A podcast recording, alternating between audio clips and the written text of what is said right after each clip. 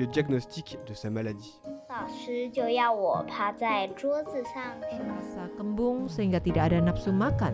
Jadi saya tidak makan siang. Hello，你好，你现在听到的是少年报道者的读报新闻，我是小管家报道仔。少年报道者是独立媒体报道者制作的儿少新闻平台，在这里会有大朋友、小朋友把世界上重要的事说给你听，除了中文，还有多种语言哦。请把耳朵打开，让报道仔为你服务，一起来收听好新闻。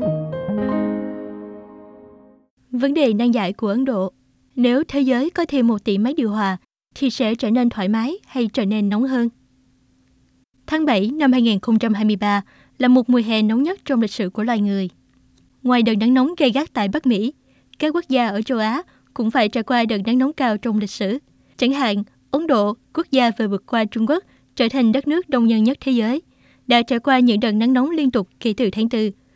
Nhiệt độ khắc nghiệt hơn 45 độ C trong nhiều ngày liên tiếp không chỉ khiến hàng trăm người chết vì nóng, mà người dân khốn khổ cũng phải đổ xô đi mua điều hòa, mong tận hưởng nhiệt độ mát lạnh trong mùa hè oi bức. Trong số 1,4 tỷ người Ấn Độ, chưa đến 20% lắp đặt máy điều hòa trong căn hộ của mình. Điều này khiến Ấn Độ, nơi trải qua nhiều năm nắng nóng, trở thành thị trường tiềm năng nhất cho các thiết bị điều hòa không khí trên thế giới. Nhưng điều gì sẽ xảy ra khi trái đất bỗng dưng có thêm một tỷ máy điều hòa? Trong năm nay, một sóng nhiệt với nhiệt độ cao bất thường đã xảy ra trên khắp thế giới. Ví dụ tại Phoenix, Arizona, một thành phố sản xuất chất bán dẫn của Mỹ, nhiệt độ đã vượt quá 43,3 độ C trong 31 ngày liên tiếp vào tháng 7. Ở một cực khác của địa cầu, châu Á cũng trải qua một đợt nắng nóng bất thường kể từ tháng 4. Việt Nam ghi nhận nhiệt độ cao kỷ lục 44,1 độ C. Thái Lan cũng lập kỷ lục mới với nắng nóng 45,4 độ C. Nhưng quốc gia châu Á bị ảnh hưởng sóng nhiệt nhiều nhất đó chính là Ấn Độ, là quốc gia đến từ Nam Á bị ảnh hưởng kể từ tháng 4. Nhiều thành phố gặp phải tình trạng nhiệt độ cao lên đến 45 độ C trong nhiều tuần liên tiếp. Tính đến cuối tháng 7, nắng nóng cực độ không chỉ ảnh hưởng đến đời sống thường ngày của người dân, mà còn khiến gần 200 người chết do nắng nóng, trở thành quốc gia chịu thiệt hại nặng nề nhất trong đợt nắng nóng châu Á năm nay. 80% hộ gia đình không có máy lạnh.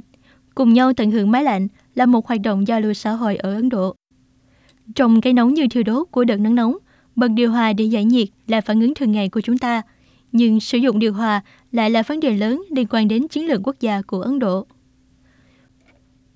Một phóng viên nổi tiếng người Ấn Độ, Ajit đã từng giải thích về văn hóa điều hòa của xã hội Ấn Độ trong một chuyên mục trên báo The Wall Street Journal rằng một người bạn Mỹ của ông gần đây đã ở Mumbai, Ấn Độ và trong đô thị ngột ngạt đó, nhiều người dân địa phương có mời anh ấy cùng họ tận hưởng máy lạnh. Người bạn ông Mỹ này của ông nghĩ rằng điều này rất buồn cười vì anh ấy không hiểu rằng tại sao ở thoải mái trong một phòng có điều hòa được coi là một hoạt động xã hội. Nhưng ở Ấn Độ, sử dụng điều hòa không phải là trải nghiệm phổ biến đối với công chúng, mà bật điều hòa là cách để tận hưởng cuộc sống. Trên thực tế, tỷ lệ sử dụng điều hòa luôn được coi là một trong những chỉ số về kinh tế của quốc gia. Xét cho cùng, giá của máy điều hòa không hề rẻ. Đồng thời, nó cũng là thiết bị điện tiêu tốn nhiều điện năng nhất và đắt nhất trong các thiết bị gia dụng. Do đó, điều kiện tiên quyết để phổ biến máy điều hòa trước hết là nguồn cung cấp năng lượng của đất nước phải đủ và ổn định. Thứ hai, điều kiện kinh tế quốc dân phải đáp ứng được một số điều kiện nhất định và phải có mức tiêu dùng thuộc tầng lớp trung lưu trở lên. Các nhà kinh tế ước tính rằng để điều hòa được sử dụng phổ biến thì ngưỡng kinh tế trong thu nhập hàng năm của một hộ gia đình khoảng 10.000 đô la Mỹ. Chỉ cần đất nước vượt qua ngưỡng 10.000 đô la Mỹ, nhu cầu thị trường đối với các thiết bị điều hòa không khí sẽ tăng lên đáng kể. Chẳng hạn như ở Trung Quốc, sau năm 2000, thị trường điều hòa không khí trong nước hàng năm tăng gấp đôi. Indonesia và Philippines cũng bắt đầu bán một số lượng lớn thiết bị điều hòa không khí sau năm 2010. Là quốc gia đông dân nhất thế giới, nhưng 80% trong tổng số 1,4 tỷ dân của Ấn Độ vẫn chưa sử dụng điều hòa. Tuy nhiên, Quỹ tiền tệ quốc tế ước tính rằng GDP bình quân đầu người của Ấn Độ vào năm 2023 đã vượt quá 9.000 đô la Mỹ và dự kiến sẽ sớm vượt qua ngưỡng thu nhập 10.000 đô la Mỹ để tất cả người dân có thể mua máy điều hòa. Do đó, các nhà sản xuất thiết bị gia dụng vô cùng đặc quan về triển vọng của thị trường Ấn Độ. Dự kiến, Ấn Độ sẽ trở thành thị trường điều hòa không khí lớn nhất thế giới, tạo ra thêm ít nhất 1 tỷ cơ hội kinh doanh máy điều hòa cho thế giới. Lợi ích của 1 tỷ máy điều hòa không khí, cải thiện cuộc sống và nền kinh tế. thị trường điều hòa không khí của Ấn Độ có tiềm năng vô hạn và mang đến nhiều cơ hội kinh doanh. Đối mặt với những đợt nắng nóng châu Á năm 2023, lãnh đạo một hãng sản xuất điều hòa không khí quốc tế người Ấn Độ nói với Bloomberg rằng trong 5 năm qua, nền kinh tế Ấn Độ và số lượng gia đình trung lưu tăng nhanh. Do đó, doanh số điều hòa không khí của Ấn Độ đã tăng lên 15 lần. Các chuyên gia Ấn Độ tin rằng việc phổ biến nhanh chóng điều hòa không khí không chỉ giúp ích cho sức khỏe cộng đồng và phúc lợi xã hội mà còn có tác động sâu sắc đến tăng trưởng kinh tế. Lấy công nhân sản xuất của Ấn Độ làm ví dụ, theo một nghiên cứu của tạp chí Kinh tế Chính trị tại Đại học Chicago, sau khi phân tích một lượng lớn dữ liệu công nghiệp, người ta thấy rằng vào mùa hè, bất cứ khi nào nhiệt độ cao hơn 1 độ C so với nhiệt độ trung bình cùng kỳ của những năm trước, năng suất của ngành công nghiệp Ấn Độ sẽ giảm 3%.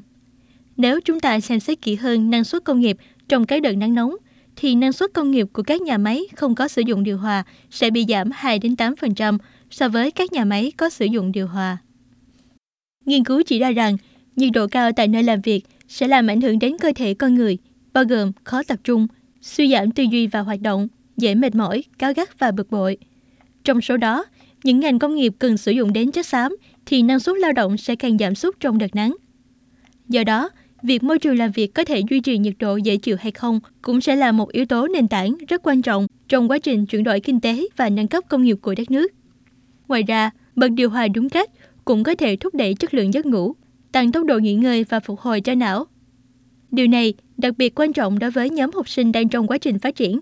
Đối với người già và bệnh nhân mắc bệnh mãn tính, cơ thể lưu thông kém, cũng có thể giảm nguy cơ của bệnh tim mạch. Nỗi lo một tỷ máy điều hòa mang đến khủng hoảng năng lượng và môi trường. Mặc dù việc phổ biến máy điều hòa không khí mang lại sự thoải mái và lợi ích cho người dân, nhưng nó cũng có thể gây ra những thiệt hại không thể khắc phục đối với môi trường toàn cầu.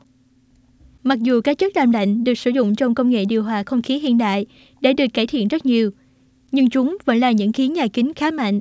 Nếu không có chính sách giám sát đầy đủ và ý thức bảo vệ môi trường trong việc phổ biến máy điều hòa không khí, thì việc bổ sung một tỷ máy điều hòa không khí sẽ thực sự đẩy nhanh áp lực nóng lên toàn cầu. Ngoài ra, điều hòa không khí vẫn là thiết bị gia dụng tiêu tốn nhiều năng lượng. và mùa hè sẽ làm tăng gấp đôi mức tiêu thụ điện sinh hoạt của người dân, khiến nguồn cung cấp điện của cả nước bị thắt chặt. Lấy Mỹ làm ví dụ, trong mùa cao điểm tiêu thụ điện vào mùa hè, ước tính 1 phần 3 lượng điện tiêu thụ của quốc gia này là do sử dụng điều hòa không khí. Tuy nhiên, tại Ấn Độ, nơi tỷ lệ sử dụng điều hòa chưa đến 20%, nguồn cung cấp điện vào mùa hè đã khá eo hẹp. Vậy, liệu việc sử dụng điều hòa có gây khủng hoảng năng lượng hay không? Đây cũng là vấn đề khá nan giải đối với chính phủ Ấn Độ.